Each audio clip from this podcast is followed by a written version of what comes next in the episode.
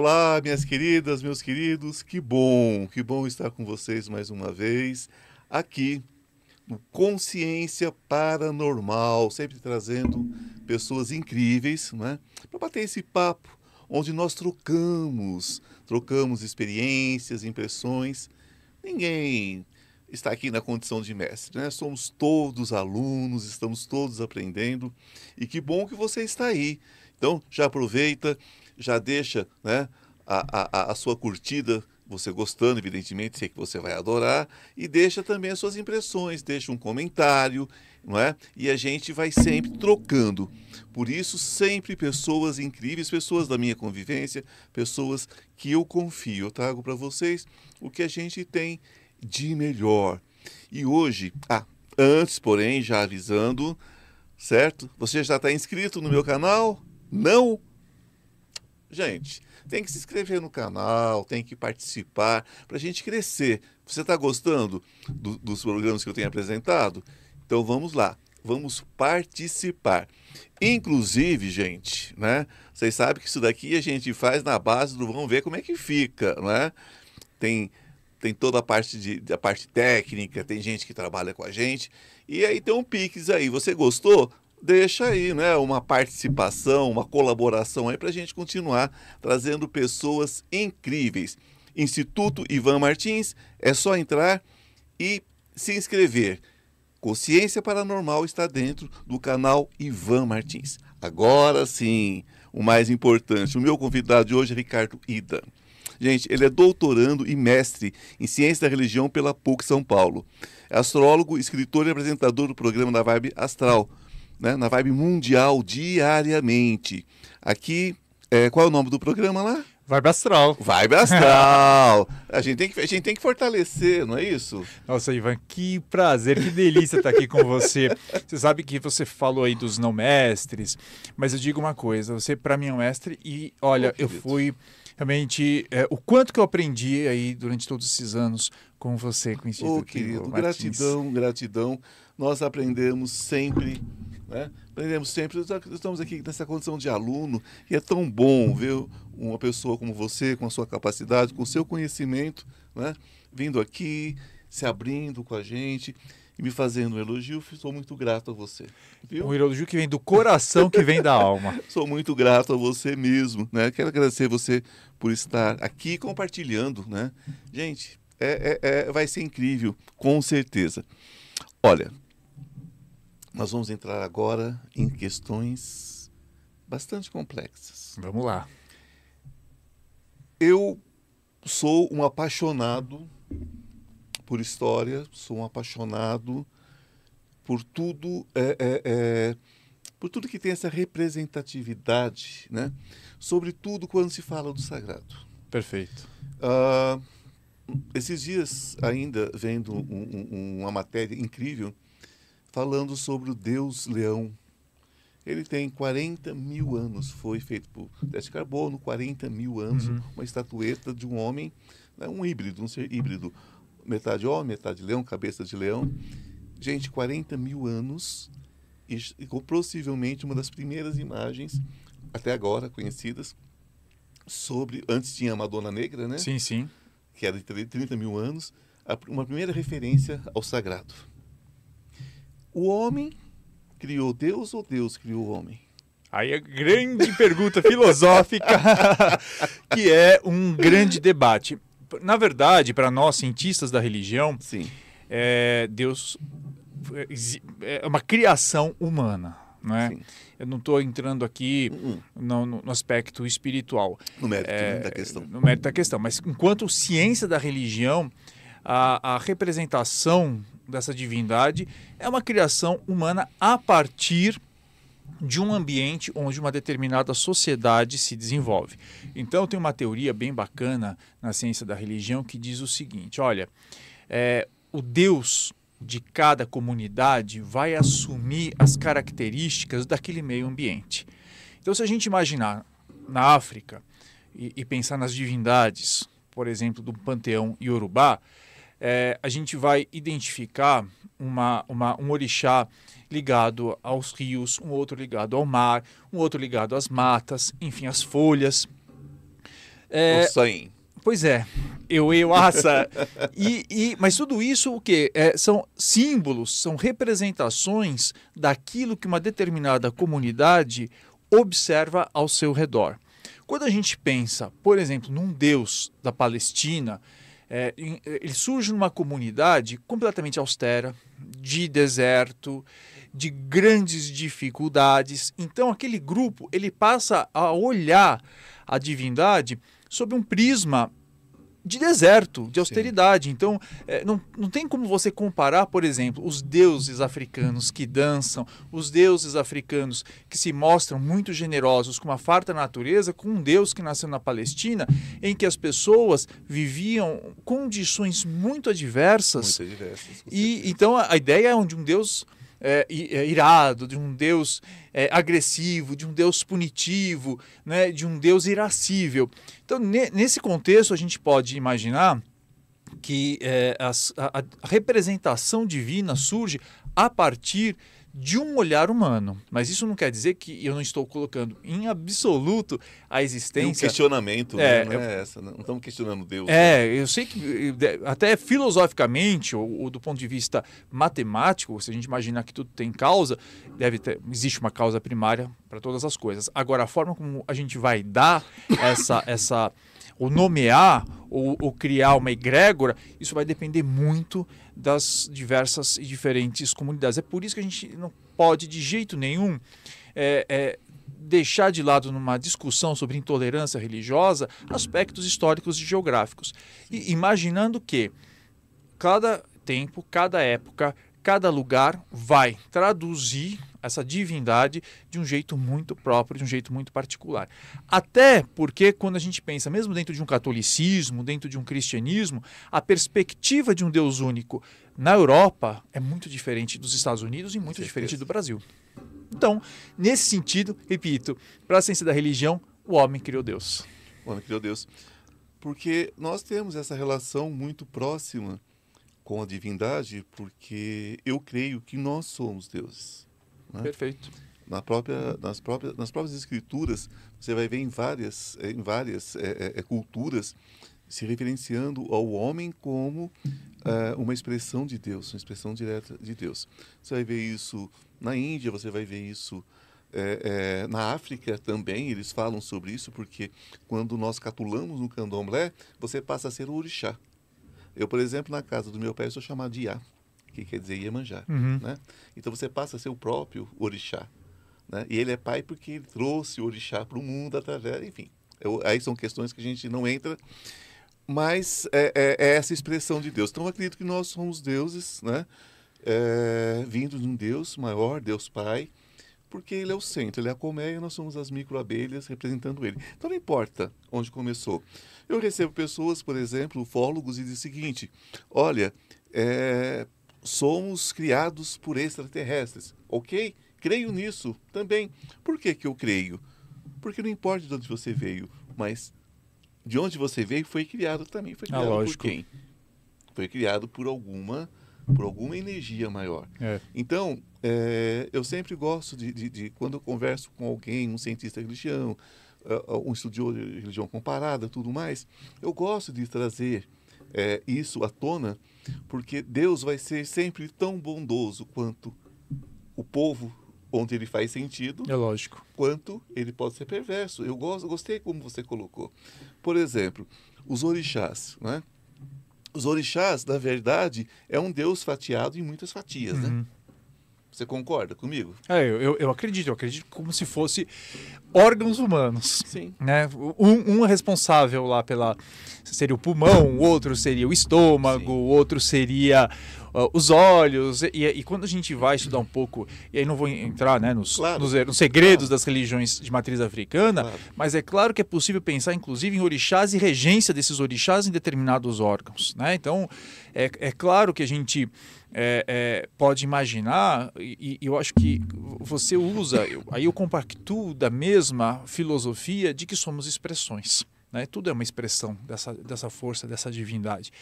E, e, e não deixa de ser, no meu entender, também os orixás, as, as diferentes expressões dessa divindade. E, e, e, é tão físico isso, né? Físico. É tão, é tão claro isso. Não, e eu acho incrível quando você traz essa perspectiva de físico, porque nós vivemos hoje numa época em que as pessoas estão buscando ou reencontrando o aspecto físico da sua espiritualidade. Durante muito tempo, até por uma tradição protestante, a gente negligenciou o corpo. Então a espiritualidade era muito voltada para a alma, a, a, religião só valia se tivesse, tivesse alguma coisa escrita, é. era tudo no universo mental.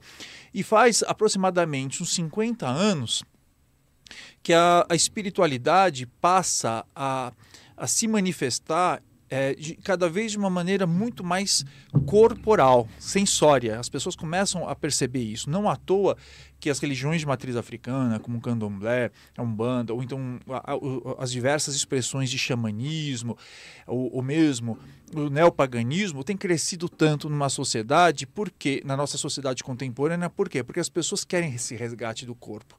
Elas querem é, voltar a, a, sentir e não apenas pensar a religião. E essa sensação, esse sentir de religião passa muito pelo universo físico, passa muito pelo corpo. Então, o estado, o estado de transe é, se torna cada vez mais importante quando a gente pensa nas religiões contemporâneas. A gente fala, ah, é, ah, porque os, os evangélicos não, não, não, não aceitam a incorporação. O que é quando eles recebem o Espírito Santo e rodopiam, é. não é? Então a gente começa a perceber, é, é, eu, eu, eu, gostei muito dessa, dessa sua frase de trazer o universo físico de novo para o espiritual, porque durante muito tempo tudo que era físico, tudo que era corpóreo, tudo que era sensorial ficou muito esquecido. Eles não tomavam nem banho para não se tocarem, né? Justamente. Né? Um, um, Chegou um, ponto, né? Por exemplo, casai-vos e multiplicai-vos. Gente, o falo, né, o órgão genital da mulher, são, é, é, é, são templos. São templos e são instrumentos do sagrado, né? Então, quer dizer, um homem não, não, se tocar, não se acariciar, uma mulher não se tocar, não acariciar, qual, qual é o fundamento? Qual é o fundamento?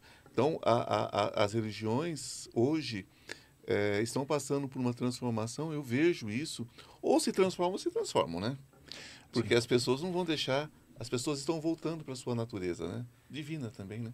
Eu acho outra colocação sua importantíssima de que as religiões estão sempre em constante transformação. Então, não tem como você imaginar, falar assim, eu sou um purista, porque o catolicismo que eu sigo é o catolicismo verdadeiro, o cristianismo que eu sigo é o cristianismo verdadeiro, a umbanda que eu sigo é a umbanda verdadeiro, o candomblé, e a gente vê, né, começa brigas, inclusive, entre pessoas é, em torno de, de fundamentos diferentes. Bom, as religiões, elas se transformam e faz parte, porque as religiões, enquanto manifestações culturais, elas vão receber influências daquele determinado momento. Agora, é claro, o corpo sempre foi um tabu para muitas religiões. Por quê? Porque ele tem a ver com prazer. Né? E durante muito tempo, religiões que precisam controlar, outras, né, aquelas religiões que querem dominar, eles precisam dominar o prazer. Porque uma pessoa sem prazer é uma pessoa muito facilmente Sim. dominada. E aí, é claro, vai passar muito, inclusive, pela sexualidade. Eu, eu, eu tenho um, texto científico aí, um, um, artigo científico, que eu falo muito do palavrão. É muito engraçado isso de palavrão. Quando gente, vamos falar em língua portuguesa. Eu não Sim. vou falar nenhum, não se assuste. Não, pode falar. Mas, eu, mas, eu, não me importo com palavrão. É, mas você veja uma coisa, todos os palavrões ou a maior parte dos palavrões é, que, que, hoje da língua portuguesa, eles têm a ver com partes do corpo e órgãos genitais. Sim. Né? Ou ainda com o ato sexual em si são, são, são partes do corpo. Quer dizer, por que, que eu não vou. Eu não, eu não, eu não, o nariz, o, o, a orelha, o coração, a mão não se tornam palavrões? Porque eles eh, justamente criou-se essa ideia de que os órgãos genitais eles têm que, ter, eles têm que estar muito relacionados à sujeira para haver uma conexão com a questão do prazer e fomentar um, um fantasma aí, um, um, cemitério nas pessoas em relação a isso, né? É, domine, domine pelo sexo, pelo medo, né? É. Você priva a pessoa da, da, da, da vida sexual, você priva a pessoa do prazer, acabou, você domina a pessoa. Você Justamente. domina. Nós sabemos, nós sabemos por, por, informações mil, que muitos sacerdotes que, que vivenciam sua sexualidade muito bem, né? Mas é, é, aquela história, faço o que eu mando, não faço o que eu faço. Pois é. Porque isso é um controle, né? Por exemplo, você pode espancar uma pessoa e você está cometendo um pecado. Agora, se você der prazer para uma pessoa, receber prazer de uma pessoa é um pecado mortal. Justamente, é um absurdo isso. Então, qu- qual é o peso, qual é a medida? Né? Não, eu acho que tá aí uma, uma- é olhar para o passado. Né? Agora Sim. a gente está, eu, eu, como astrólogo, eu falo que agora a gente entrou com, com o Sol aí no signo de Câncer e tem a ver muito da gente olhar para as nossas raízes, a gente olhar a, nossa trajetória, a gente olhar tudo aquilo que a gente recebeu como herança, inclusive cultural. E quando eu comecei eh, nessa, nessa conversa nossa falando do- da religião eh, da Palestina, daquela religião que nasce no meio de um deserto, a gente começa a perceber que naquele momento, a cada 10 crianças que nasciam, 9 morriam. Né? E se não houvesse aí uma forte, um forte estímulo ao sexo como, forte, como forma de reprodução, é, muito possivelmente parte daquele grupo teria sido exterminado pela Sim. própria natureza. Então, você imagina quando você pensa 3 mil anos atrás, olha, sexo só serve para reprodução, ou então, é, é, em absoluto, a gente vai, vai, vai é, aceitar métodos de contracepção. Isso porque nós estamos falando de 3 mil anos atrás, uma sociedade que, repito, aliás, até 100 anos atrás, quer dizer, na época dos nossos avós, dependendo de onde eles morassem, ele- eh, muita gente perdia filho com, com, com uma certa frequência. Então, você assumir determinado, determinadas leis ou determinadas normas de padrão sexual que faziam sentido há 3 mil anos no meio de, uma, de, um, de um deserto em que você precisava realmente garantir a sobrevivência de, uma, de um povo. E hoje, em que, ao contrário, eh, nós estamos com um, um excesso aí de população, não faz sentido nenhum e a gente precisa olhar isso. sentido. É, inclusive você traz aqui um livro, né? Porque você também é um escritor incrível. Você traz aqui é, desmistificando a Umbanda e traz esse outro livro que nós vamos falar um pouquinho sobre ele. Que você faz aqui uma saudação logo na capa, né? E você traz aqui Exus e Pombagiras, né? Ou a famosa Bonga Gira, como se fala no candomblé.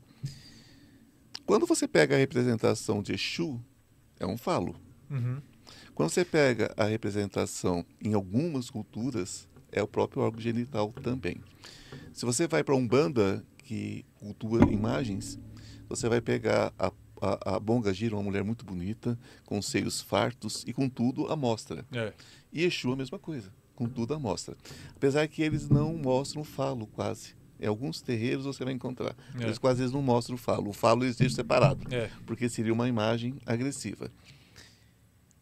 Parte da demonização do sexo na religião foi usada eh, transformando isso como uma demonização de Exu e Bongagira, né? de Pombagira. Sim. Você é o bandista. Sim. Como que você vê isso dentro da Umbanda hoje? Você acha que a própria Umbanda tem um certo preconceito com Exu e Pombagira? Ah, totalmente. Eu menciono isso no livro. E esse livro não é um, um livro para ser é, a catequese dos umbandistas, porque eu falo, olha, isso aqui cada casa tem os seus fundamentos e, e, Claro. e fundamento é que nem panela, cada casa tem a sua. Então não tem como ir, ir mexer. Mas a gente vai fazer um- um- uma pesquisa muito é, é, é, profunda de como isso, os Exus e Pombogiras são vistos dentro das, inclusive dentro das casas. Então é um ponto interessante porque eu também fui iniciado no Candomblé, não sigo, dei as minhas obrigações, então aí Claro. é, é, fui raspado para o Xuguian. E aí é, é engraçado. terceiro orixá. Ah, é? É, que bacana. E, e- e justamente, um dos pontos que tem lá, os, tem em que fala que o Shogun, inclusive, criou o pênis e a, e a vagina. Né? O que para muitos é, é, umbandistas, quando você pensa em imagem de um Oxalá, eles pensam o Oxalá vinculado a Jesus Cristo, nunca passa pela imagem, né, nesse sincretismo que ele poderia ter a ver com a criação do, do pênis e, e- e da vagina. Mas voltando à história dos Exus, Mas não casai-vos e multiplicai-vos. justamente. Se você pega Lufan, é o velho. Se você pega Oxalá, né? É, É, é, é, é, é Deus. Se você pega o, o Oxalá, o, o, o, o- é, também, também tem, o, tem algumas... Qual é o nome, meu Deus? É, tem, tem outro nome também que é, que é designado para Deus, mas muitos terreiros têm como Oxará, o- Oxalá. é o Batalá. O Batalá. O Batalá ainda tem mais um, o Lorum. O Lorum. Ainda tem o É. Lorum, dentro da Umbanda é o Lorum. E tem é, o Xaguian, que é Jesus, né? Não dentro de um sincretismo, vamos falar sobre isso também, mas dentro de uma, é, seria o comparativo. Então, se você pegar, na verdade, só mudam os nomes, Sim, sim. Né? Mas a formação é a mesma. Então, Deus criou sim o sexo. Lógico. Porque senão a gente, a, a gente, a gente procriaria simplesmente é, é, pelo cheiro, né? É lógico, com, A gente- pólen, É, espirrava pólen, e saía os pólen. saía- saía os pólen, né? Então, fez o sexo e fez gostoso, né? É Porque lógico. Se o sexo não fosse bom, ninguém fazia. É, Justamente, e, e precisa dar prazer para poder, inclusive, entre outras funções, não só é, é, multiplicar e- e- e promover a reprodução, mas, inclusive, dar uma certa saúde emocional e mental Então fica para assim, eu vou fazer gostoso, mas não faz não, É, hein? pois é. Eu, vou- eu fiz o eu não come não. A- a- o mel é doce, mas não come não. Pois é. A fruta é doce, mas você É não pode lógico, comer. Quer é dizer, lógico. fica uma situação um pouco complexa, né? Total. É, dentro do candomblé, a- as coisas são muito pão, pão, queijo, queijo. Né? Você sabe que o candomblé em si não, não cultua é, é, praticamente nenhuma data religiosa cristã. Uhum. Né? Eles não são contra, mas é, cada um no seu, Seu quadrado. quadrado. Hoje, é, é, como que você vê o sincretismo? Né? Eu gosto de fazer essa pergunta, é, principalmente quando vê uma pessoa culta como você e tudo mais. Como que você vê o sincretismo dentro da Umbanda ainda hoje? Qual é a justificativa do sincretismo na Umbanda hoje? É, é, bom, como você falou, candomblé é uma coisa, umbanda é outra É. coisa, né? Então isso já, já, já daí a gente já tem um, um panorama bem diferente. Já. É, enquanto, a- na ciência da religião a gente tem duas expressões diferentes: sincretismo e hibridismo. Né? Ah, hibridismo significa que as religiões, quando vão entrando em contato umas com as outras, elas vão absorvendo. Então, falar que existe alguma religião pura, não existe Os romanos já faziam isso naquela É, época. lógico. E eles iam assumindo, inclusive, divindades e práticas dos povos que eles iam conquistando. Então, é, é- é super interessante, até porque as pessoas elas não sabem disso, mas o Império Romano era dos, é, é- foi um grande exemplo de tolerância religiosa. De respeito, sim. De, de- de- Sim, de sim, respeito sim. religioso.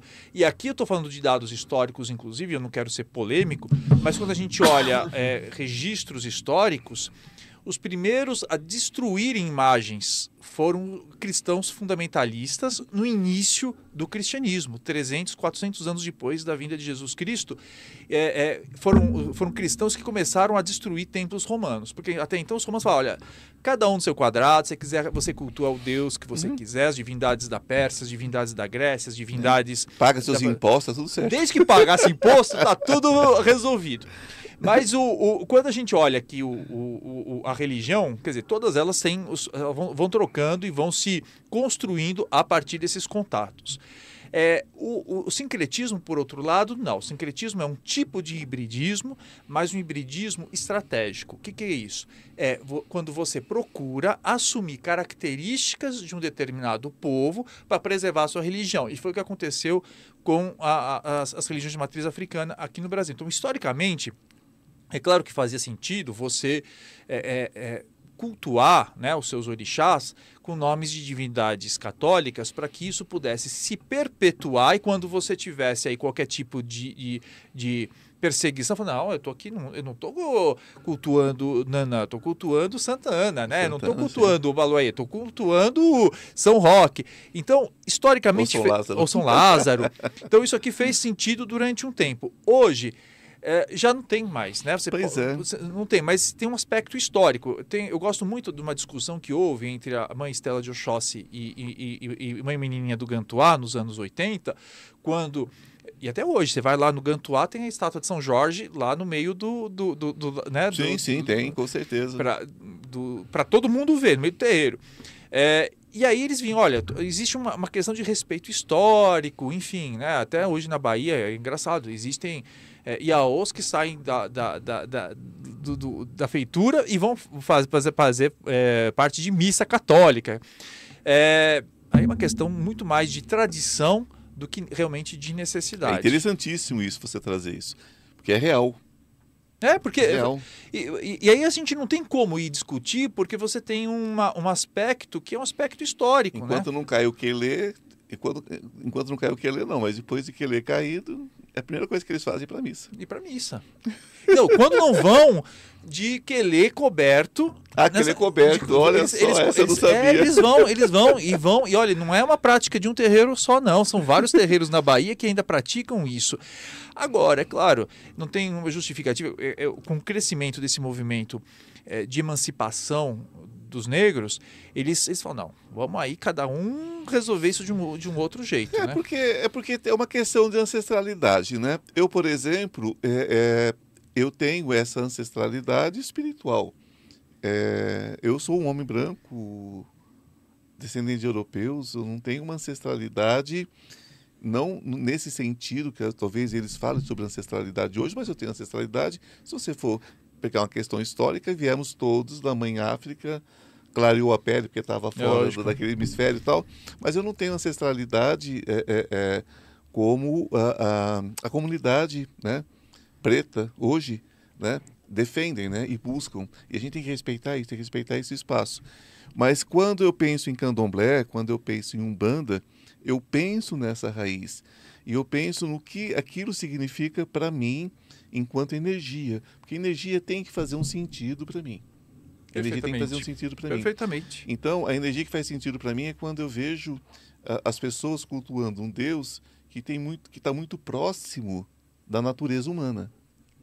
Porque quando foge dessa natureza humana, das coisas tranquilas, por exemplo, você pega, por exemplo, Oxóssi. Oxóssi é a guerra, uhum. mas Oxóssi é a caça, Oxóssi é a nossa necessidade. Né?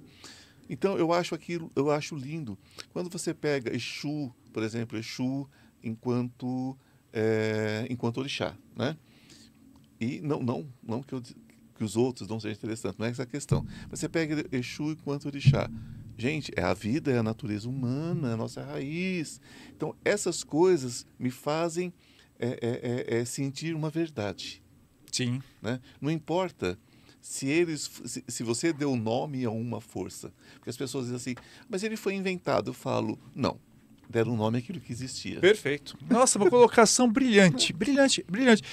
Bom, aí, aí a gente, nessa sua fala, a gente pode trazer inúmeras discussões. A primeira delas, que eu acho muito é, bacana, é quando as pessoas dizem assim, não, porque o candomblé ele, ele é puro. Não. Se, não. se, se, a gente vê o culto de orixá na África, e eu estive na África para fazer pesquisa também, você sabe que o culto de, de, de Xangô é muito diferente Nossa, do que se pratica aqui. Né? O culto de Ogum é muito diferente.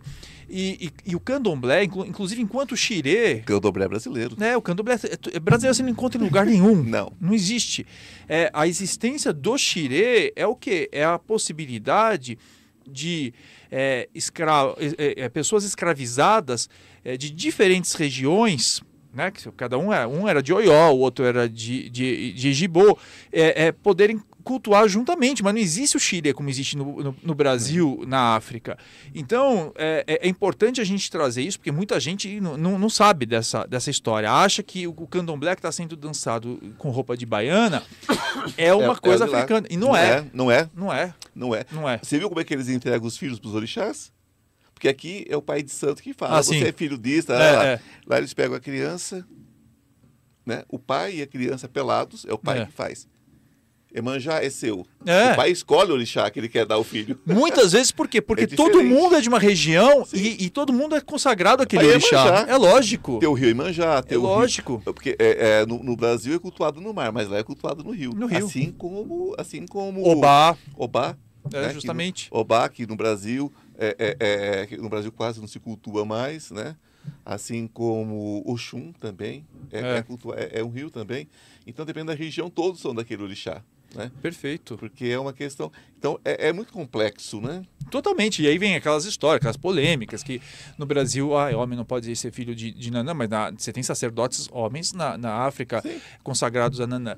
E, e, por outro lado, e eu acho que um, o segundo elemento que você trouxe que é fundamental para a discussão é o seguinte: ah, não, porque o nome é Oxóssi, é, Oxóssi é uma criação. Não, é, já existe essa força, essa força da natureza. Se você quiser dar nome, é lógico. Ah, não quero dar nome de de, de Xangô pro trovão, dá o nome de Thor, não, tem, não, não é esse, ou então vou dar o nome de Caramuru. Sim. Quer dizer, essas forças continuam existindo e essas forças antecedem. Independente do nome que você ele. Independente do nome. Então, quer dizer, você falar, ah, não, isso é porque eu sou branco, porque eu sou japonês, ou porque. Então, isso aqui não vai poder cultuar, tudo bem, você troca o nome e, É. e como é que fica? Agora, é, é- é importante ressaltar, e eu sempre alerto isso para quem segue as, as religiões de matriz africana, porque quanto, quanto, se você quer que uma religião ela se torne é, cada vez mais universal, você precisa universalizar essa divindade. Aí foi que o cristianismo conseguiu Teve uma sacada imensa, né? sacada imensa. Então, assim, você até então, até a chegada do cristianismo, é, é, é, você não, você fazia parte da religião em que você nasceu. Né? Aí Paulo de Tarso resolve, não, agora você pode, não precisa ser mais judeu, você vai seguir a religião, e de repente foram para a Grécia, e foram para o Japão, chegaram na China e começam por quê? Ah, é porque esse Deus ele não é um Deus é, é, necessariamente ancestral, é um Deus universal. E quando a gente tenta é, hoje é, restringir qualquer que seja a sua, a sua, a sua origem, a sua divindade, ao- a, sua, a, a uma determinada zona geográfica, você, vai, você corre o risco de é, fazer com que essa religião desapareça no decorrer do tempo. Ela, ela vai, ela vai sendo suplantada Lógico. por aquelas que têm, que têm condições de, de, de se universalizar, né? Ela Totalmente. não tem como. Totalmente. Ah, uma das coisas que eu sempre que eu sempre conversei com irmãos meus dentro do candomblé mesmo, né, que eu, eu quase não, não falo diretamente sobre isso, mas enfim, eu tenho meus irmãos, é, a, a- casa do meu pai é uma casa de, de, de obrigação e é uma casa de acolhimento. É, e nós todos temos mais ou menos as mesmas características porque nós, assim como você, nós viemos de uma formação, às vezes até muito rígida, dentro do academicismo, né? Eu estudei teologia, estudei filosofia, então a gente vem de uma formação muito rígida. Então, a gente precisa de um acolhimento quando chega Uhum. dentro da espiritualidade, porque nós, nós, nós, nos falta humildade quando a gente chega. Então, a casa do meu pai é uma casa de acolhimento, é uma casa muito especial nesse sentido, porque nós fomos acolhidos, embora a gente não tivesse condições de entender o que estava acontecendo. Aí eu escutei alguém falar assim, não, porque o candomblé, o candomblé é muita magia, enquanto umbanda é uma coisa mais cristã. Eu falei, gente, eu falei, vocês estão equivocados, mas num nível absurdo. Eu falei, vocês, vocês já viram livros de magia antigo? Grimória, essas coisas? Não. Eu falei, então, gente, se informe antes de falar. É, a Umbanda trabalha com um ponto riscado no chão, Que é sigilos. que é sigilo, e aquilo é feitiçaria, bruxaria, Lógico. magia, o que você quiser. E aquilo é de um nível que você não tem noção do que é um ponto riscado no chão. Pois é. Aquilo ali, aquilo ali são sigilos, são coisas sérias. A pessoa, ah, é? é? Eu falei, você nunca já entrou no terreiro de Umbanda? Não. Eu falei, então entra. É lógico. Entra numa Umbanda, entra numa Quimbanda, vai ver o que é. Magia das velas. Magia das velas, imagina. Então aquilo tudo. é- é- então eu, eu acho que o que falta muito é, é humildade mesmo, né? É humildade, é você fazer um mergulho, você buscar, né? E voltando ao assunto que, que nós começamos sobre é, Pomba Gira Uhum. e Exu. Ah, nós falamos sobre preconceito, aquela coisa toda. Você acredita que hoje, hoje exista uma, um nível de consciência, esse nível de consciência está crescendo? Esse nível de, de você não ligar mais tanto o sexo com o pecado, com demonização. Você, como que você acha que isso está funcionando? Porque às vezes eu, eu ligo, eu ligo a televisão e eu vejo várias pombagiras em carne e osso. Ah, totalmente, né? E vários Exus também. É lógico. Em carne e osso. E às vezes Exus e carne e osso que, não, que se dizem de outras religiões, inclusive. Tem isso. não é? Lógico. Eu vejo isso direto. É. Você acha que está tendo uma aceitação maior? Olha, Ivan, eu vou te contar uma coisa, um segredo que agora vai pro ar. Eu, eu acho que tem duas, duas, duas frentes que estão se chocando e que talvez consiga daí sa- eh, sair uma síntese, né? Até as antítese uma síntese em breve, porque De um jeito, eu acho que existe uma força, sim, de consciência, de reflexão, um desejo de liberdade das pessoas, e esse desejo de liberdade ele passa muito pelo que hoje a gente chama de religião do self, as pessoas quererem criar sua própria espiritualidade. Então, em vez de elas seguirem um padre, um pastor, um pai de santo, elas vão no instituto, elas, elas começam a buscar informações Sim. com facilitadores, com professores, e aí elas começam a descobrir né, elementos e construir a sua espiritualidade. Então, nesse sentido, sim, e essas pessoas elas estão abertas a olhar e falar: olha é, realmente, vamos, vamos olhar essa, o Exu a, a, a, enquanto arquétipo, vamos entender o que, que traz esse, esse elemento, essa força da natureza, vamos pensar a Pombagira,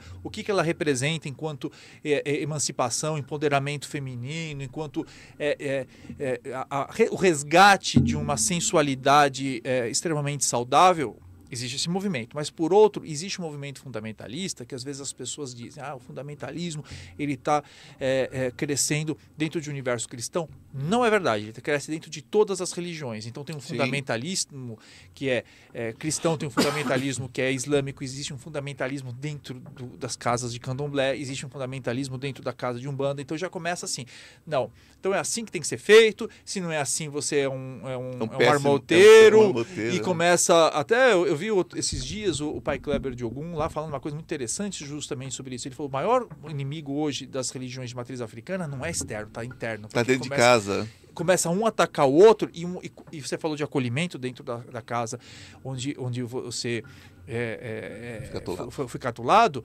É, muita gente chega nas casas ou tenta o primeiro contato que tem com as religiões de matriz africana é um contato de choque. E não é porque é, é falar ah, questão de dinheiro. Não, é, é, a briga que se vê dentro, dessas, dentro das religiões, um, um atazanando o outro. Agora, é claro que, que tem essa, esse choque, mas eu, eu, eu tendo a acreditar que no futuro, no futuro aí, sei lá, uns 10, 15 anos, a gente consiga realmente ter um entendimento muito mais tranquilo das questões é, é, da sexualidade, e isso também no sentido é, de identificar Exu, não só a pombagira, não só como uma mulher que fica com os peitos de fora, mas como vida. a representação de vida e de uma mulher autônoma. Autônoma, é. é. Ela, ela é uma, uma, ela é uma, uma feminista que não precisa mais estar é, tá disputando território com ninguém. Ela simplesmente é. E é uma feminista que não precisa vestir terno e gravata. Não, não precisa. Porque durante uma época, o que, que era? A, a, a, as mulheres acreditavam que para conseguir a equidade, elas precisavam deixar de lado todas as suas a feminilidade, as características é. delas. Que é, que, é o, que é o que diferenciava ela do homem, né? É. Aí se você, se você tira o que diferencia, você se iguala. Se você se iguala, você começa a fazer exatamente o que você condena. Não é. é um espaço, é, um, é uma linha muito tênue. Lógico. Entre lógico. remédio e veneno Lógico. Sabe? É a dosagem. E eu, eu acredito de verdade que as pessoas precisam é, fazer pesquisas, e eu estou muito apaixonado hoje por um movimento que está dentro da ciência da religião de resgate da divindade feminina. Ah, sim. Né? Houve uma época, que tem um livro incrível, que é Quando Deus Era Mulher. Na medida é, em que as, as, diversas sociedades cultuavam a, a, a grande força é, de uma maneira feminina, porque elas não entendiam né, como acontecia, por exemplo, a, o nascimento. Não sabia o que, que acontecia na fecundação, até porque não era imediato o ato sexual com o nascer de uma criança. Tinha lá o ato sexual, depois de nove, a, a, a barriga da mulher começava a crescer e de repente ela dava né, luz a um mini é, é, ser humano. Então, uhum. durante muito tempo teve essa, esse culto. E, e em todas elas, por exemplo, o corpo feminino, a gravidez, era tida como uma grande bênção. A Madonna Negra, né? Com muitos peitos, peitos, né? Com, muitos... com quadril largo. É. E, e, e, e, hoje não, as mulheres têm até um certo receio da, da, maternidade, né? E acha que isso poderia ser uma vulnerabilidade, uma fragilidade, quando não é. E, e eu acho que precisa trazer isso, essa discussão à tona para que possa haver de verdade uma equidade. Porque essa equidade de achar que vamos, vamos, vamos agir como o, o, o, uma sociedade patriarcal agiu e usar as mesmas ferramentas, não vai dar certo, que é, não deu. Na verdade, não, não só Deus era mulher, como a, a, a sociedade era feminina, né? Uhum. Porque de, uma parte da teologia, quando a gente estuda né, é, é, teorias, enfim, sobre essa questão do, do, do, da feminilidade de Deus, né? E uma vez eu escutei alguém dizer o seguinte: olha, é simples, tudo é muito simples, resumiu em poucas palavras. A mulher menstruava, pouco tempo depois, ela tinha filhos. É. Opa, peraí, quer dizer que se rodar sangue tem filho? Bom, então se, então se rolar sangue também tem produção, se rolar sangue tem não sei o que, tem prosperidade. Então vamos sacrificar. A gente não pode sangrar, a gente sangra o outro, faz sacrifício, está ótimo, beleza. Né? Então, é, na verdade, a mulher foi trocada pela violência do homem. Ah, sim. A mulher foi trocada pela violência do homem. E essa violência nós vamos ver em sacrifícios humanos, nós vamos ver muitas coisas. Porque é, é, o homem, na sua natureza, ele só mataria se fosse para se defender. Ou para comer. Ou para comer. Né? Ou se o outro, o outro é, caçador, o outro o outro, a, o outro abatedor fosse tivesse no caminho dele. Bom, tem uma caça, tenho eu e tenho você, o lugar de caça é meu, eu vou te matar. Uhum. Então era um processo de sobrevivência. A guerra, como nós entendemos, é o homem se colocando como poderoso, né? É a única forma que ele tem de demonstrar poder é a violência, muitas vezes. É. Né? Então, é, essa pessoa falava sobre isso. Eu achei interessantíssimo. Falei, gente, é, é, é, é uma boa, é uma boa teoria, né? como se derruba o feminino, ou tenta-se, né? Derrubar o feminino, porque enquanto um homem não der conta de parir, ou fazer dentro de um de uma máquina, é. a, a, mulher ainda vai ser o grande templo sagrado, né? Ah, totalmente. Não tem como ser diferente. E, e olha, Ivan, tem, tem estudos muito interessantes, não é consenso, mas muito interessantes, que dizem o seguinte, que nas sociedades ou nos períodos em que a, a forma divina era uma forma feminina, foi quando se desenvolveu, por exemplo, a agricultura. Por Sim. quê? Porque a mulher, quando grávida, ela não podia sair para caçar. Ela tinha que criar uma. Ela não, ela não podia continuar nômade. Então Sim. ela precisava se estabilizar, construir, quer dizer, as cidades, né, os, eh, surgiram eh, nesse, nesse momento. E, e, e, até se mostra esses estudos de vários arqueólogos, historiadores, junto de cientistas da religião, que grandes períodos de desenvolvimento e prosperidade da humanidade tinham era, era quando a, a, as divindades apresentavam essa forma feminina. Né? Então, é, é, eu acho que tem muita coisa ainda para a gente pensar. E eu fico muito triste quando eu vejo que as pessoas elas se recusam né, a, a, a, olhar com, com, com, uma certa empatia ou buscar conhecimento de outras religiões, até para entender é, como é que tudo se forma, né, como é que as sociedades se formam, como é que é, o, o, entendimento do sagrado do outro é, permite você compreender e desenvolver até mais compaixão em relação ao outro. É, é sempre sobre é sempre sobre empatia, né? Totalmente. É tudo sobre empatia. Nós estamos fazendo uma viagem através de, de religiões, orientações espirituais e entramos pelo feminino, né? e nós podemos observar que a história se repete em todas as culturas. Sim. A história se repete em todas as culturas e nós vamos ver algumas estatuetas de dezenas e dezenas de milhares de anos representando a mulher como o sagrado, né? Então, uh, agora é simplesmente a gente é, colocar, né?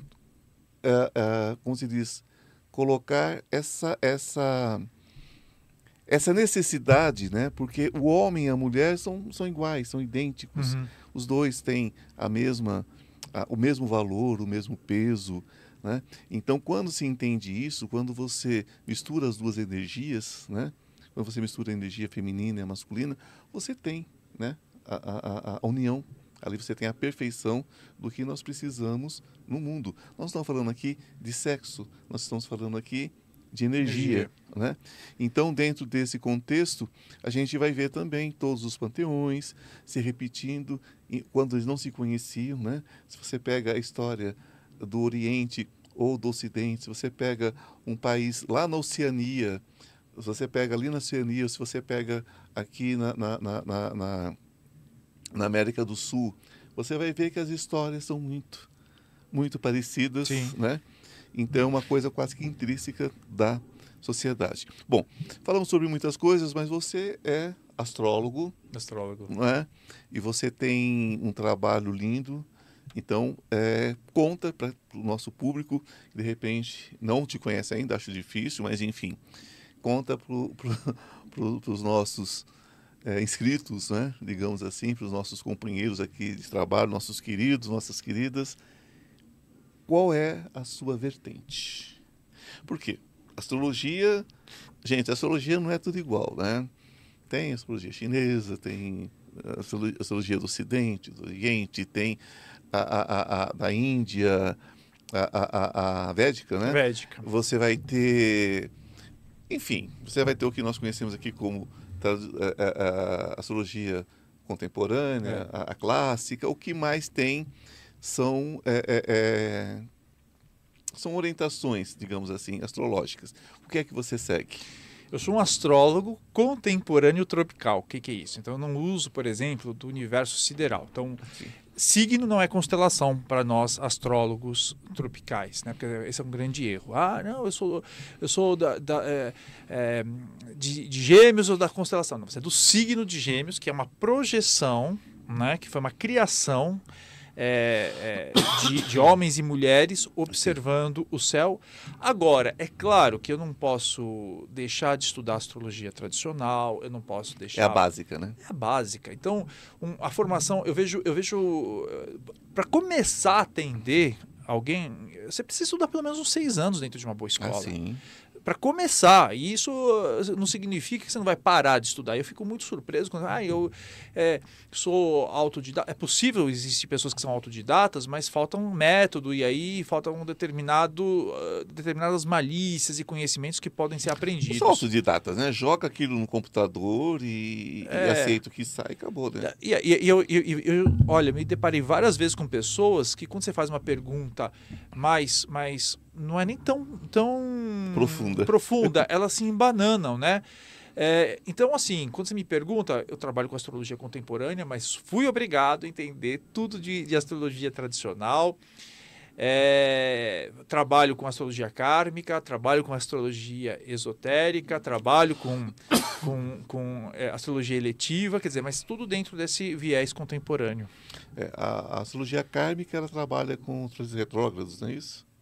Não, é, também. É, é, o mesmo mapa, só que a partir do mapa seu astrológico, ela vai dar uma outra interpretação. Ela vai olhar é, pode olhar também os planetas retrógrados, mas vai, vai olhar o planeta Saturno, sim, ele sim, vai olhar sim, com também. outro viés, uma casa 12 de um outro, de um outro aspecto. Então, você consegue, é, também tem uns pontos místicos, você vai olhar outras posições e vai dar uma outra interpretação para aquele mapa, mas o mapa continua sendo o mesmo. Agora, o, o caso de planetas retrógrados você vai usar tanto na astrologia contemporânea para olhar aí como é que quais são os seus desafios cotidianos, mas você vai usar, ele assume de verdade um papel mais importante, sim, na astrologia kármica. Aí entre as quadraturas, os trígonos, aquela coisa toda. É, quadraturas, trígonos, sextios, são, são aspectos, são ângulos que os planetas fazem entre si, né? Que eles vão indicando certas facilidades Isso, ou certas tensões entre os, os planetas dentro de um mapa. Uma das coisas da astrologia que eu mais gosto, que eu cheguei a estudar um pouco, hum, não me aprofundei, porque nos anos 90 era isso, né? Você é. fazia tudo. E eu conheci Jaci, uma pessoa incrível que foi aluna do Bola, uhum. né? E, enfim, e essa, eu hoje eu sou amigo da filha deles, da Jaci, e, e, enfim, é, que é a Gina, astróloga também, minha amiga. E uma das coisas que eu via dentro da astrologia era quando via mapas de pessoas famosas, a quantidade de quadraturas, às vezes eu olhava e falava, gente, como é que essa pessoa conseguiu viver? Como é que ela sobreviveu ao parto, né? Porque e a pessoa com uma vida incrível, uma vida é. próspera, uma vida e via pessoas assim com mapas lindos e uma vida de não vou nem falar a palavra, né? Mas uma vida terrível. Você acha que é, é, as facilidades às vezes dificultam o caminho? Ah, é muito comum. É muito comum. É muito comum. Eu não estou dizendo que são todos. Primeiro que assim, não existe mapa é, bom nem mapa não, ruim na astrologia. Então, existem mapas com mais desafios e com menos desafios. Quando você pega o mapa de uma Madonna, por exemplo, é, é, é olha, é tensão em cima de tensão.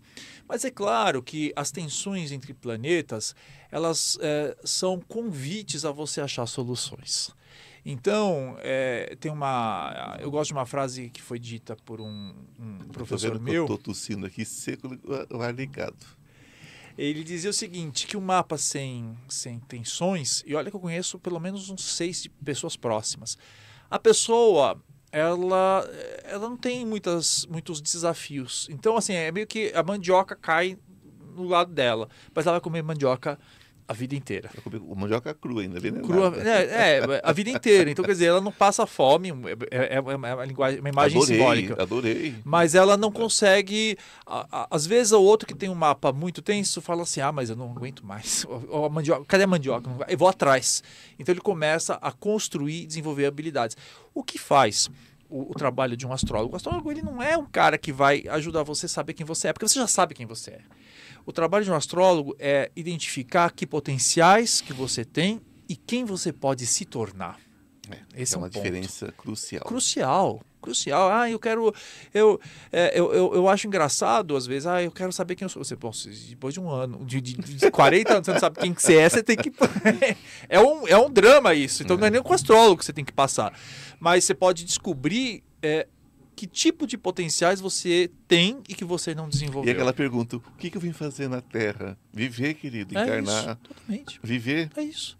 Da melhor forma possível, melhor seguindo, forma possível. seguindo o fluxo da vida. É isso que um astrólogo fala. Seguindo o fluxo da vida. A astrologia, as pessoas falam assim, ah, os planetas, não sei o quê. Não, gente, é, a astrologia é simplesmente os ciclos. É, é ciclos da natureza. E o que você precisa fazer é entrar nesse ciclo, aproveitar esse ciclo aquilo que ele está te oferecendo e aí disso extrair uma série de aprendizados, uma série de conquistas. Eu sou um excelente nadador sem nunca ter aprendido um único movimento clássico de natação, nada. Mas quando nós éramos pequenos, meu pai jogava a gente dentro d'água, inclusive na correnteza, uhum. para ver como é que a gente saía. Você tinha que pular atrás. O meu irmão se desesperava, lutava para tentar sair da, da, da, correnteza. E eu ia me jogando, me jogando, me jogando, até que eu encontrasse alguma coisa que eu pudesse botar o dedo e segurar. Então meu pai dizia assim, né? Meu, que Deus o tenha, meu saudoso pai. Ah, o Ivan é de longe o melhor nadador de todos vocês. Mas como assim? Eu era grandão, né? Mais ajeitado. Ele não luta. Ele acompanha o fluxo até que tenha uma oportunidade. Perfeito. Isso, isso é astrologia pura. Né? Isso é astrologia então, pura. Vai nadando até. Então eu guardei isso. Eu é. guardei isso, sabe? Então eu sempre busquei. É, é, é, é tá ventando? Tá me jogando? Ok. Peraí. Então deixa eu ver para onde ele está me jogando. Vai ter um. Vai ter um, um, um, um uma base de água para segurar um hidrante na rua, vai ter um poste, vai ter alguma coisa. É isso ou eu vou me desesperar? Toda correnteza, eu vou arrumar um lugar para enfiar a unha e segurar. É. Nem que seja, nem que seja um galho, mas eu vou, isso vai acontecer, né? uhum. né? Então, é, eu acho que aprender a lidar com essas dificuldades é isso, né? É você aprender o fluxo. Aprender o fluxo. Aprender o fluxo. Você sabe que é, uma coisa que me deu muita, muita audiência e, e bastante notoriedade foi a pandemia de 2020. Por quê?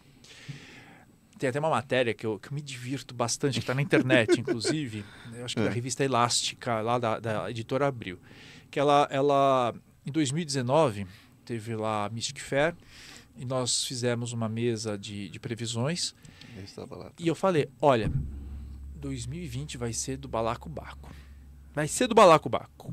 Não faça. E tá tudo, e tá tudo registrado, porque você fazer previsão. Tá, tá tudo registrado em vídeo, YouTube, em matérias. Eu falei, 2020 você vai ter que tomar cuidado com saúde, você vai ter que tomar cuidado com questões financeiras. Muita gente que passava em consulta comigo, eu falei, não, não faça viagem, tal, tal, tal, tal, porque o céu estava tenso. Então não foi, Sim. não foi mediúnico, não foi nada. Foi simplesmente análise de céu, porque a astrologia nada mais é do que uma repetição de padrões. Sim. Então, existia lá um, um astrólogo francês, o André Barbeau, que é um grande astrólogo, já faleceu. Em 2011, ele publicou, também está lá registrado, olha, 2020 tende a ter uma pandemia. Bom, e aí foi engraçado essas matérias, porque uma delas dizia assim, olha, os economistas erraram, mas os astrólogos acertaram Adorei. o que foi em 2020.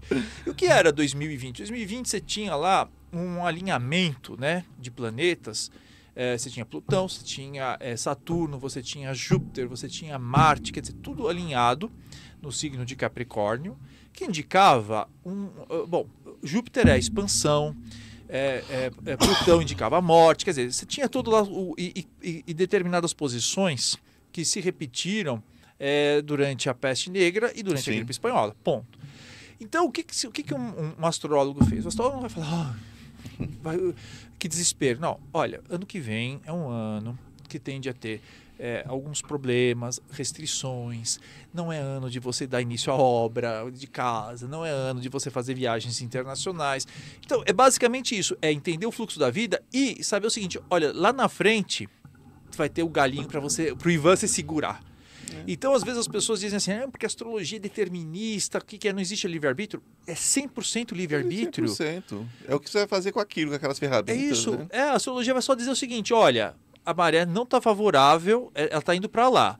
Só que toma cuidado, porque de repente aqui você vai ter um rochedo, lá na frente você vai ter uma árvore ah, na qual você pode se segurar. É basicamente isso. Você pode desconsiderar tudo isso, você pode. E aí eh, brigar ou querer ir como que nem os seus irmãos, ir na, co- contra a Né? correnteza. Agora, se você tem é, autoconfiança, se você tem os, as suas, um conhecimento das suas habilidades e você consegue mais ou menos entender como é que está a correnteza, aí você vive de uma maneira muito mais tranquila. Eu tive uma, uma experiência horrível exatamente nessa época, que eu fazia um, um negócio chamado ritual de cura coletiva. Certo. Esse ritual de cura coletiva era um estímulo de autocura, porque ninguém cura ninguém, você É, sabe disso. Lógico. As pessoas se curam através, enfim, da própria mente, enfim, de como ela lida com as suas energias.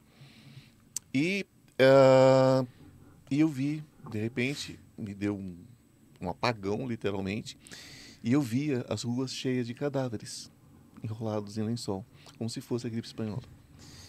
E eu vi a data. Uhum. Aí eu cheguei para as pessoas e falei, é, falei, olha gente, eu falei, eu tenho uma coisa para falar para vocês. Se vocês puderem poupar um pouquinho, se vocês puderem ter uma reserva, virão tempos difíceis. Está registrado também porque era gravado. E só que eu não tinha ideia do tamanho do que viria. Eu, eu não sabia se era um acidente, eu não sabia o que, mas era, eram muitas ruas e, e eu passava por cima das ruas e via as ruas cheias de cadáveres, que era a visão que eu tinha de muitos desencarnes, né? Então é, nós passamos por isso nessa, nessa, nessa época e você no caso você viu pela astrologia e eu vi por uma vidência e não foi fácil para nenhum de nós. Aí entra aquela questão: você acha que o mundo melhorou depois da pandemia?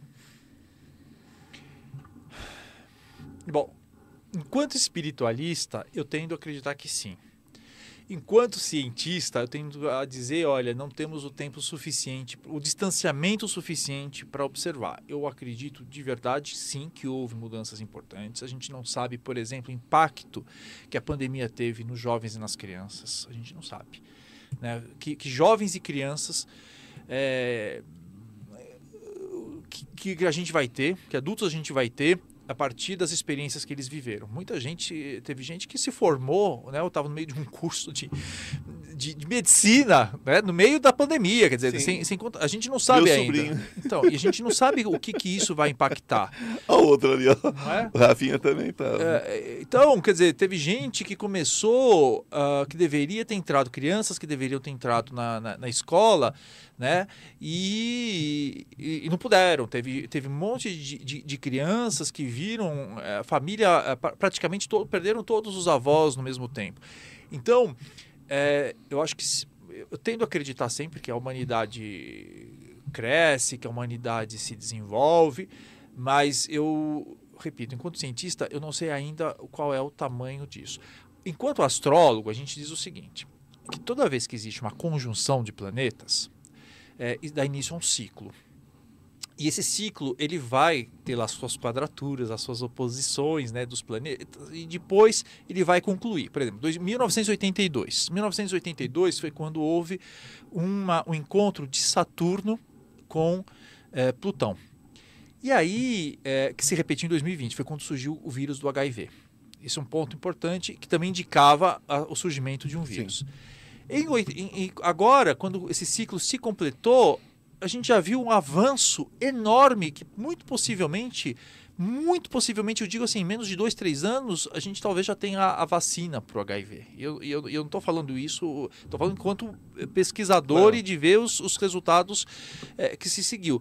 Então, é, o que aconteceu em 2020, tudo que aconteceu, essa conjunção que houve entre todos esses planetas, a gente vai levar ainda 30 anos para observar quais foram as características. Como foi essa do essa HIV? cura também, essa cura também, ela vem junto com essa questão dela de aquário, né? Porque aquário, aquário traz isso, né? A era de aquário traz isso, né? É, a, traz, a, traz, essa, a, traz o fim da, da, da, mentira, como nós conhecemos. Ah, sim, é. Traz o fim de muita doença, como nós conhecemos, porque era de aquário, ela, ela sai daquela era de peixes, era do sofrimento, a crucificação e tantos outros avatares que, que morreram de forma trágica, né? Porque se você ver, Buda também não teve uma morte tranquila, nenhum deles não, tiveram, é. né? Nenhum deles tiveram. Então, tá tudo dentro dessa era, né? Porque uma era dura muitos e muitos. É, em torno de 2.100 anos. É, até mais às vezes, né? É. A, a, era de peixe foi super longa, né? Segundo, até onde eu entendo, foi muito longa. E nós agora nós estamos já dentro mesmo da era de, de, de aquário, já estão aquela história, já estão já, já estão lambendo o doce de aquário que eu costumo brincar com os meus. E então você acha que é, é, dentro desses próximos anos, acho que muita doença, né? Inclusive o, o próprio câncer, né?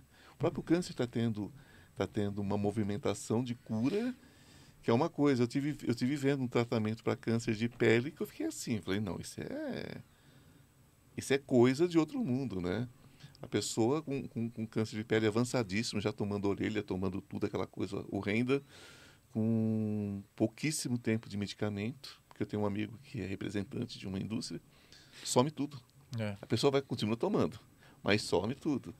Pessoas com câncer de pulmão vivendo aí muito tempo agora, né, com, com remédios novos. Antigamente era sentença de morte, né? É. Hoje a pessoa vive.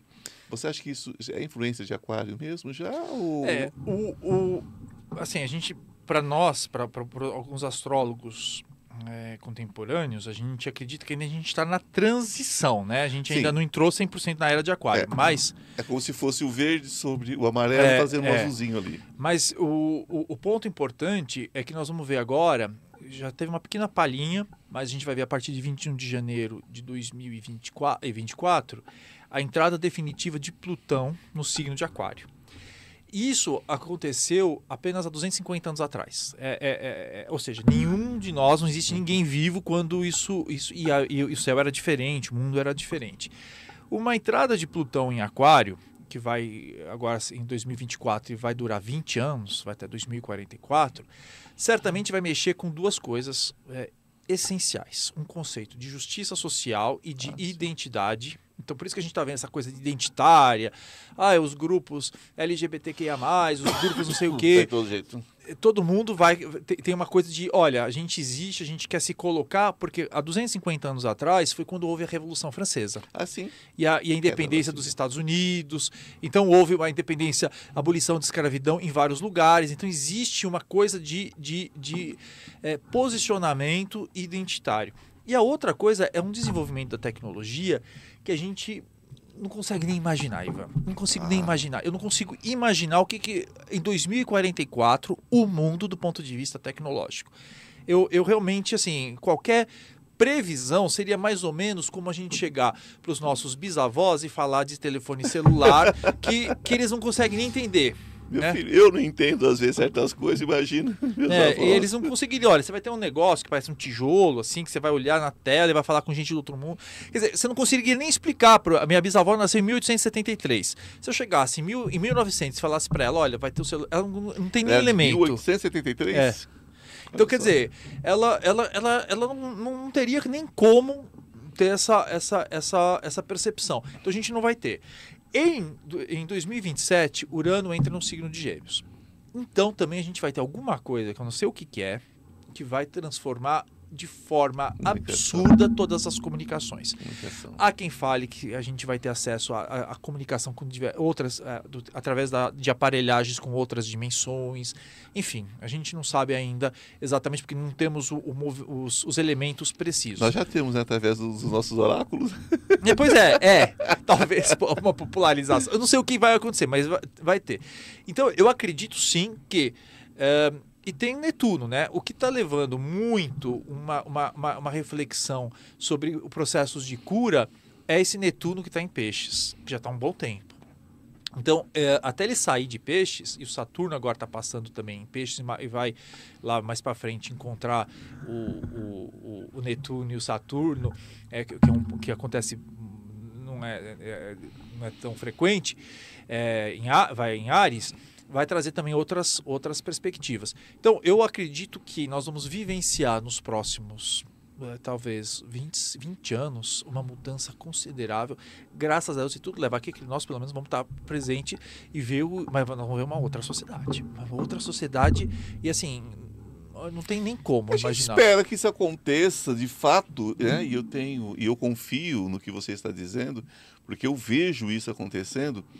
E ah, eu vejo, ah, talvez a gente vai estar aí já numa idade já mais avançada, mas eu acredito que talvez eh, quando chegarmos a esse ponto, eh, 70 anos, 80 anos serão os 30 de hoje. Porque Totalmente. eles vão trocar a peça, né? É Eles vão lógico. trocar a peça, tipo é assim. lógico. Ah, eu acho que. me- Você vai chegar no médico, o médico fala assim: eu acho melhor trocar os seus pulmões, o seu coração. Que Eu acho que não está muito legal. A gente faz uma cirurgia básica, final de semana, o senhor com a semana, o senhor já pode viajar. Eu acho que vai ser por aí.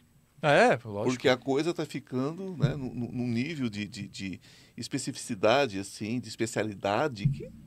Né? Mas eh, cientificamente, se imaginar, olha, a gente vai chegar, os nascidos entre nas décadas de 60 e 70, a gente vai chegar a 100 anos. Os nossos, os nossos avós nascidos em 24, eh, em, em 14, quer dizer, muitos deles já chegaram a 100 anos.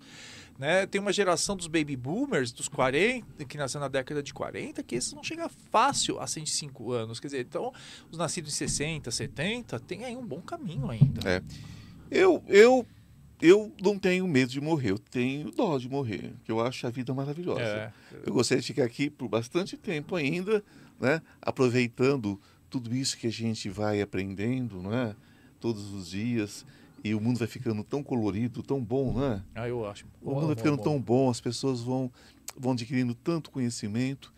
Algumas preferem não adquirir, né? Algumas preferem, preferem ignorar, não é? É. Mas a grande maioria, não é isso? Olha, eu vou fazer uma pergunta porque, enfim, estão aqui, não fazendo nada, né? Brasil. Você já fez o mapa astral do Brasil? Sim, existe uma astral do Brasil do dia 7 de setembro de 1822, no bairro de Ipiranga. O que, que você me conta do mapa astral do Brasil? O que, que nós podemos esperar do Brasil nesses próximos anos? Eu sou otimista em relação ao mapa do Brasil. É que você tem uma, tem uma coisa interessante, né? A gente falou de astrologia kármica. Aonde tem Saturno no mapa é onde você tem um desafio e é onde estrutura toda a tua vida. Então, é, é, e cada um tem num, num setor diferente do mapa. Uns na casa 1, outro na casa 2, que é a casa de dinheiro. Então, enfim, onde tiver Saturno é a estrutura do teu mapa. O Saturno do Brasil está na casa 3, que fala de educação, né? De educação básica. Então, enquanto não houver investimento em educação básica, a coisa vai complicar. Eu não estou falando agora de nenhum tipo de ideologia de um ah, lado ou de outro. Isso não cabe mas, mais. mas assim, o mapa tende da mesma maneira que, que é, quando aconteceu em 2020, quando teve a eleição de 2018, que deu aquela coisa, ah, Haddad, Bolsonaro, não sei o que, não sei o que lá. A gente sabia né, que o, o a situação não seria fácil para um, uma, uma ideologia específica. É, mas de qualquer maneira, a gente sabia que quem passasse em 2020 ia levar um. ia pegar um abacaxi, que foi realmente o, o um, um, um, problema da pandemia, mas principalmente porque a pandemia mexeu na casa 12 do Brasil que falava de saúde pública. É, então, é então, então, então, um ponto. É, agora, eu, eu acredito que, o, que nós vamos ter aí bastante mudanças nos próximos anos, né?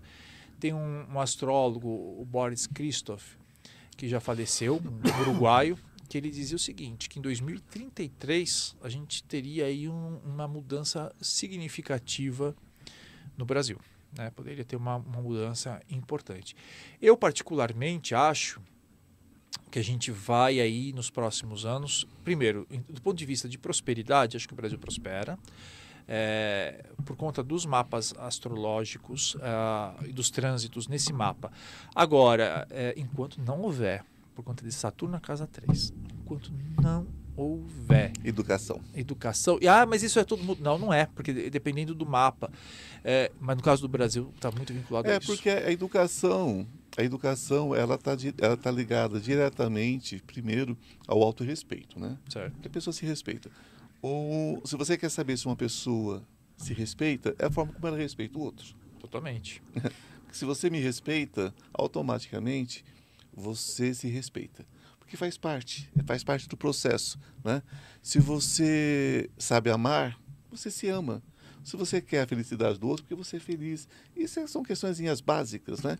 E a educação, ela tem, uma, ela tem um viés de que pessoas conscientes, pessoas felizes, é, geram mais felicidade e mais consciência.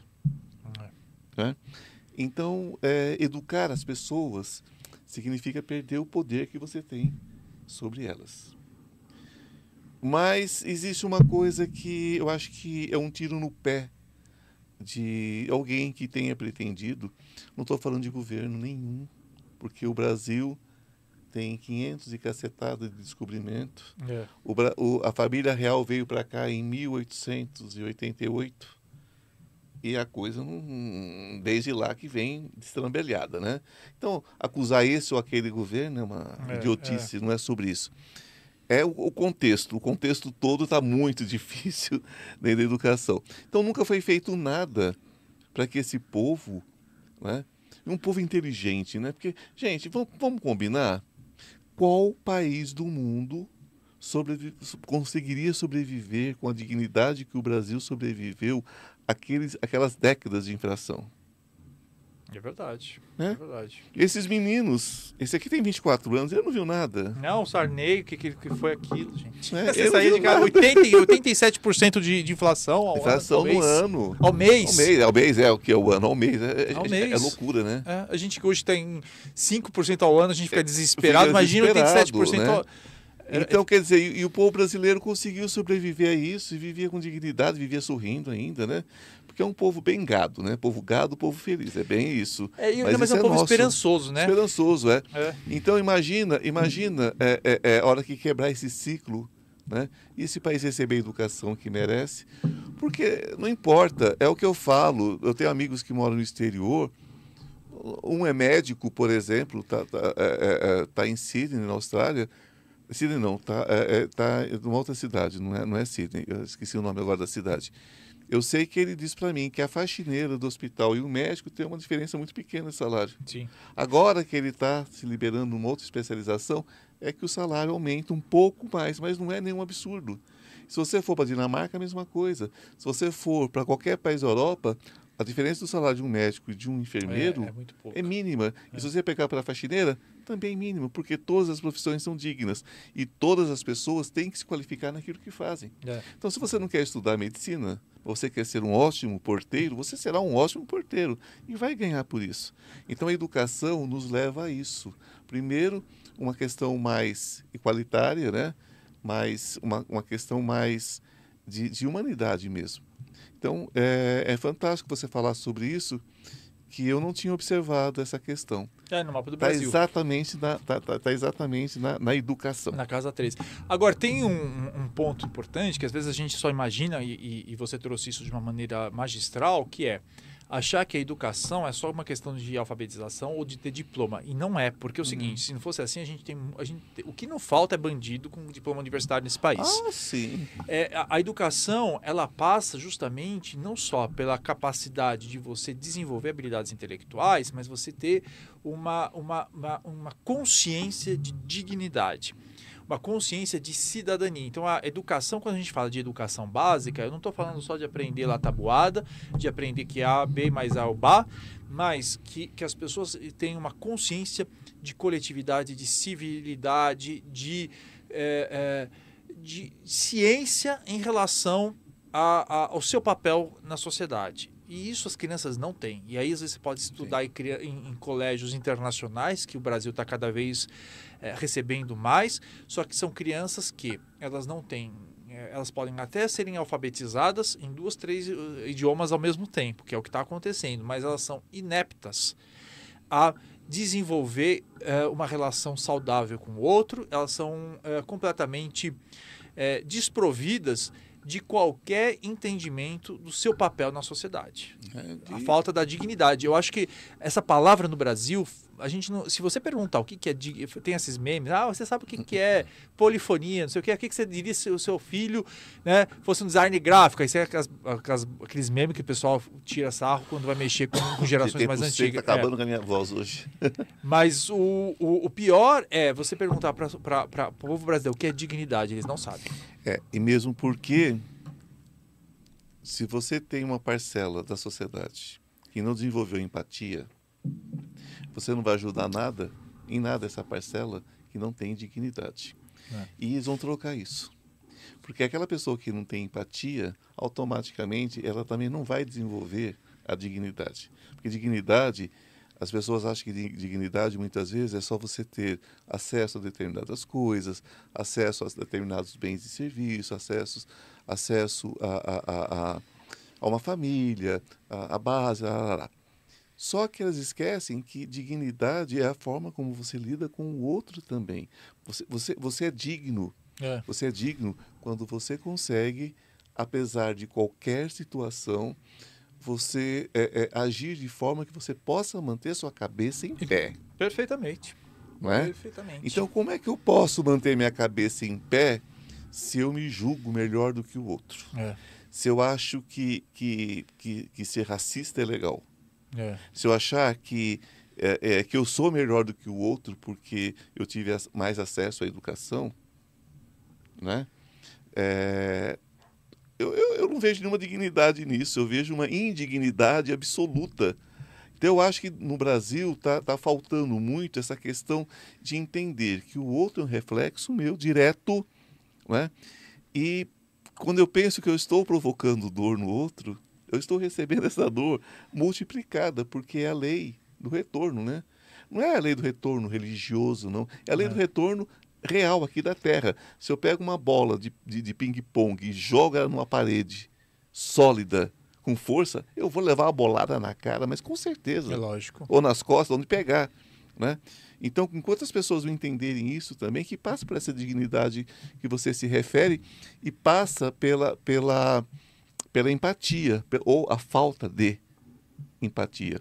Eu acho que nós estamos vivendo uma sociedade onde se desenvolveu muita questão do direito. Eu tenho direito e eu não tenho deveres. Pois é, E quem justamente tem isso. muito direito e não tem deveres, não tem direito nenhum, Não tem- né? e, não tem dignidade. E não tem dignidade. E, e- e essa dignidade, eu acho que ela tem muito a ver quando a gente pensa do ponto de vista espiritual, também na questão de você largar de ser dependente de quem quer que seja. Com certeza. É, isso, isso é primordial. Isso, ou seja, eu, a minha dignidade passa pela minha independência. Eu não Sempre. preciso baixar a cabeça para ninguém, achando Não. que entregar a minha salvação para quem quer que seja. Eu ter, desenvolver as minhas próprias ferramentas para poder resolver os meus problemas e justamente essa questão dos, dos direitos e deveres. Bom, eu sou fui hoje estou na plataforma do Gaspareto Play como professor, mas fui aluno do Luiz Antônio Gaspareto. Do então, tio Gaspareto? Do tio Gaspar.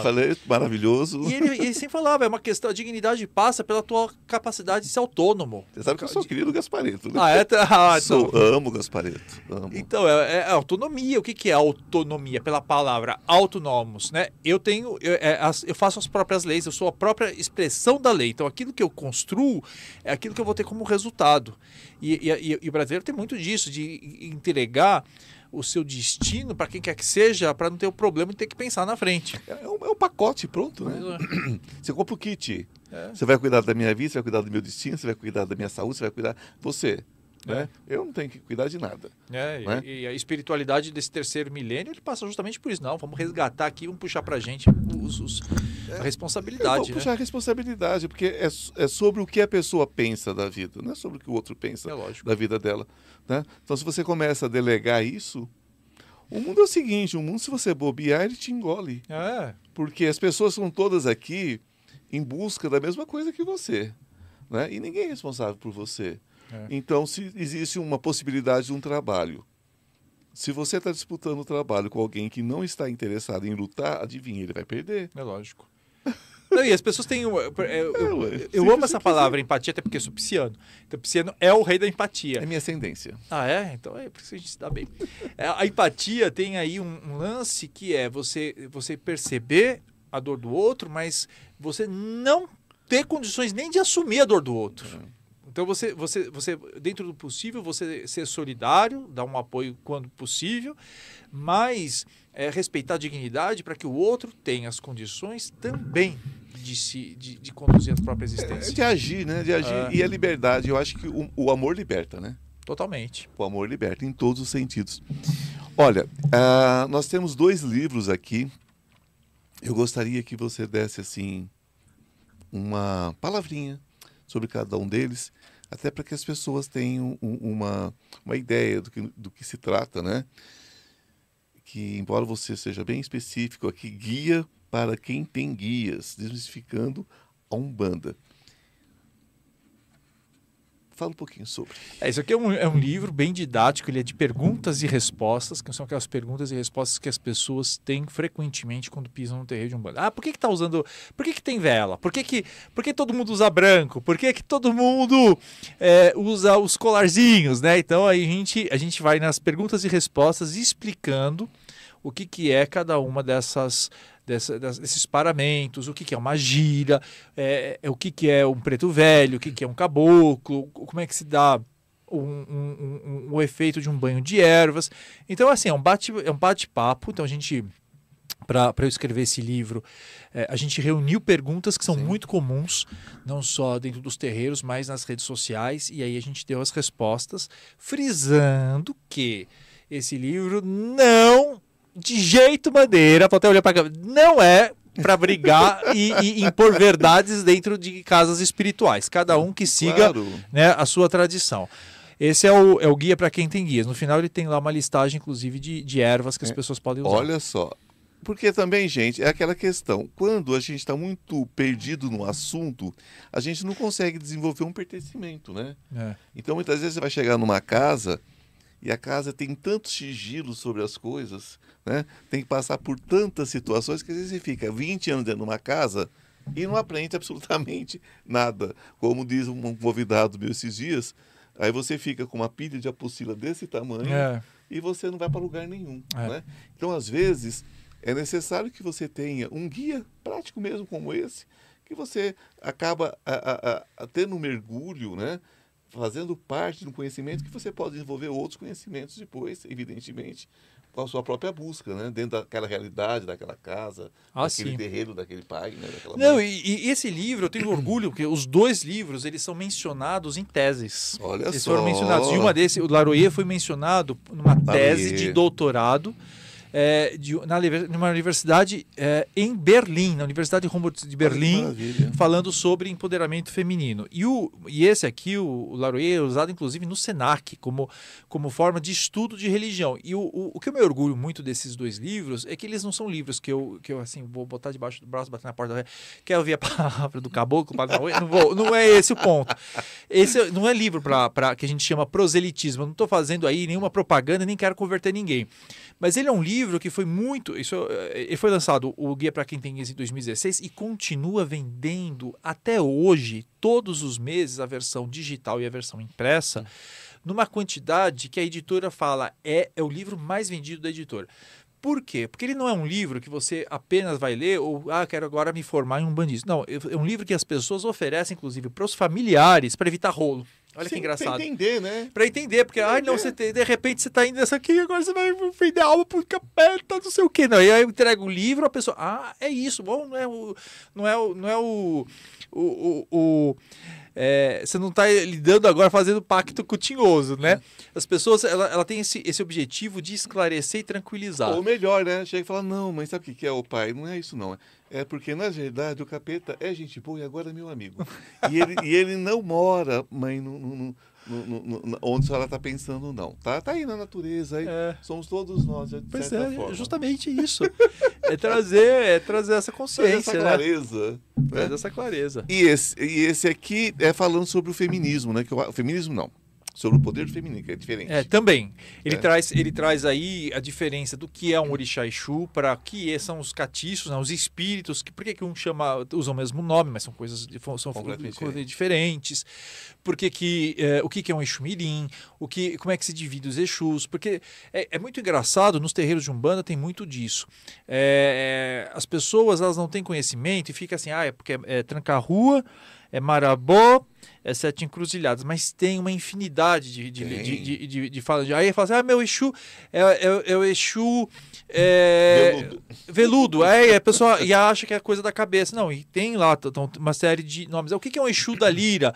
Né? Então a gente traz um pouco é, essas informações. E também é um livro que a gente procura de um jeito ou de outro, aí a gente volta que a gente acabou indo para outros caminhos, eu esqueci, eu esqueci de responder a sua pergunta, para parar com essa ideia que ainda tem resquício, mesmo dentro do movimento bandista, de falar assim, ah, Exu não, Exu não pode entrar dentro de casa. Então, eu acho muito engraçado isso, porque as pessoas falam assim: ah, não, Exu a gente não cultua dentro de casa.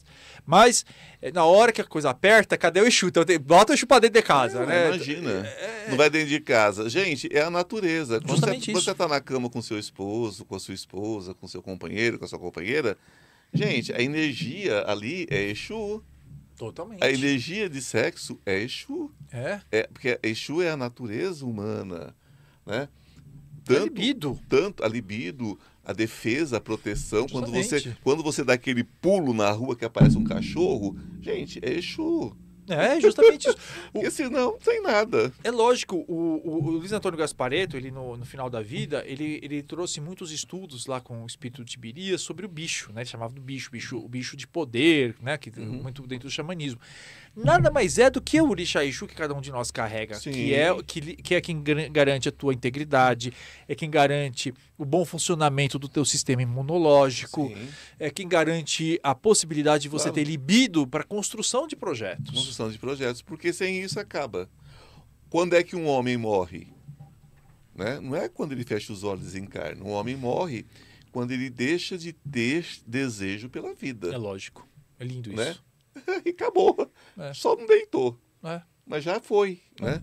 Então, gente, vamos viver de verdade, né? Vamos viver, vamos cultuar, vamos cultuar aquilo que você acreditar. Gente, olha, aqui todos são muito bem-vindos, seja você um irmão evangélico, católico, budista, islamista, não interessa. O bandista, canoblecista, que bandista, todos são bem-vindos, porque nós estamos falando da mesma coisa, dessa necessidade de transcender. Né? É Necessidade de dar né, um salto né, na nossa consciência. Aliás, estamos aqui. Consciência paranormal. Bom, esses livros estão é, é, disponíveis em livrarias. Livrarias, na Amazon. Na, na Amazon. Na Amazon, então, é, é, o jeito mais fácil de achar, mas é, a maior parte das livrarias também tem. Seu contato para os mapas, para tudo mais? Como é que faz para entrar em contato? Tá no? Instagram ricardoida.oficial, ricardoida.oficial no Instagram. E eh, também tô no, no YouTube o Ricardo, Ricardo Ida. Ricardo Ida, a gente não tem, né? Não tem é, é, é, grandes mistérios. Ricardo Ida, Ida com H, H. né? Só deixar claro isso. Bom, não preciso nem dizer que foi fantástico, que foi maravilhoso. Nós estamos aqui há, há quase duas horas, super light, super leve, foi super gostoso de fazer. Espero que você tenha gostado. Se você gostou, não se esqueça, se inscreva aqui no canal Instituto Ivan Martins, onde né, acontece o Consciência Paranormal, sempre trazendo né, pessoas queridas, pessoas da minha maior, né, da minha ma- mais alta confiança, para falar com vocês, né, para trazer experiências e trocar. Vocês trocam quando vocês deixam um comentário, né? Porque eu vou observar, você vai observar, nós vamos ler, é. né? A Então, gente responde. de- responde, deixa lá uma observação, deixa lá um- um- uma curtida, né, gente? E se inscreva no canal. E se puderem, se gostarem, para que a gente possa continuar nessa luta aqui, que é uma maravilha, é uma delícia. Tem lá o meu Pix lá, tá? Do, do, do- do Consciência Corporal. Dá lá uma força, né, gente? Nós estamos todo É isso mesmo, luta. lógico. Dá uma forcinha lá. É. Ah, Às vezes uma michariazinha para você faz uma maior diferença aqui, né? Se todo mundo colaborar um pouquinho para a gente continuar nessa luta. Aqui tem que ser pidão, viu? Não, mas é nada ser mais pidão, justo, porque não dá pra troca. pagar, fazer, fazer podcast com prana ainda. Não, não dá. Aqui, mas assim, tô, tô feliz, tô, tô realizado. Mas se você gostou e puder colaborar, né? Por que não? Instituto Ivan Martins, se inscrevam. E eu quero te agradecer, né? Te agradecer muito por esse papo, opa, por esse papo maravilhoso, querido. Olha, foi. Eu ganhei o ano. eu Oh, sabia que imagina. 2023 ia ser um ano bom pra mim, mas olha, não imaginava. Não, Esse homem querido. iluminado, sábio, dos olhos mais lindos que tem também. Obrigado, gratidão, Ivan. querido, gratidão. Gratidão a cada um de vocês. Lembrando sempre, estamos aqui para levantar mais questões, ok? A busca é essa, mais perguntas do que respostas. Um beijo no coração, que a luz esteja com vocês. Até semana que vem. Obrigadíssimo. Querido.